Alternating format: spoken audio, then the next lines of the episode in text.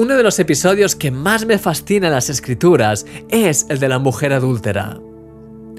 Los fariseos de la época se habían propuesto apedrearla por su pecado, pero antes de ello la trajeron a Jesús para ponerle a prueba y ver qué es lo que él haría. En lugar de seguirles la corriente, Jesús empezó a escribir en el suelo.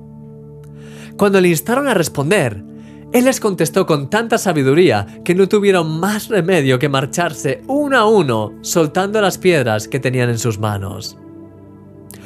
Cuando ya solo quedaban la mujer y Jesús, al ver que nadie la había condenado, le contestó, Ni yo te condeno, vete y no peques más.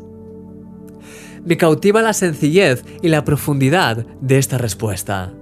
Dice primero, no te condeno, Jesús nunca será de los que están en la primera línea esperando con las piedras en la mano.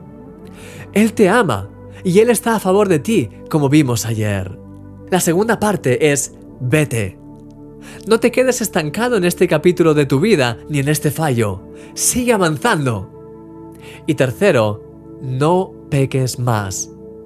¿Sabes por qué? Porque tienes la capacidad, aunque quizá no lo creas, para no caer más en ese pecado. Por lo tanto, déjalo atrás. Querido amigo, cuando la gente quiera apedrearte, recuerda que ya has sido perdonado por Jesús. Cuando los demás apunten a tus pecados y a tus fallos del pasado o del presente, recuerda que tienes a un abogado que ya ha pagado con su sangre para limpiarte y perdonarte. Extiéndete hacia las promesas que Dios tiene para tu vida en este día Corre y no te detengas. Eres un milagro.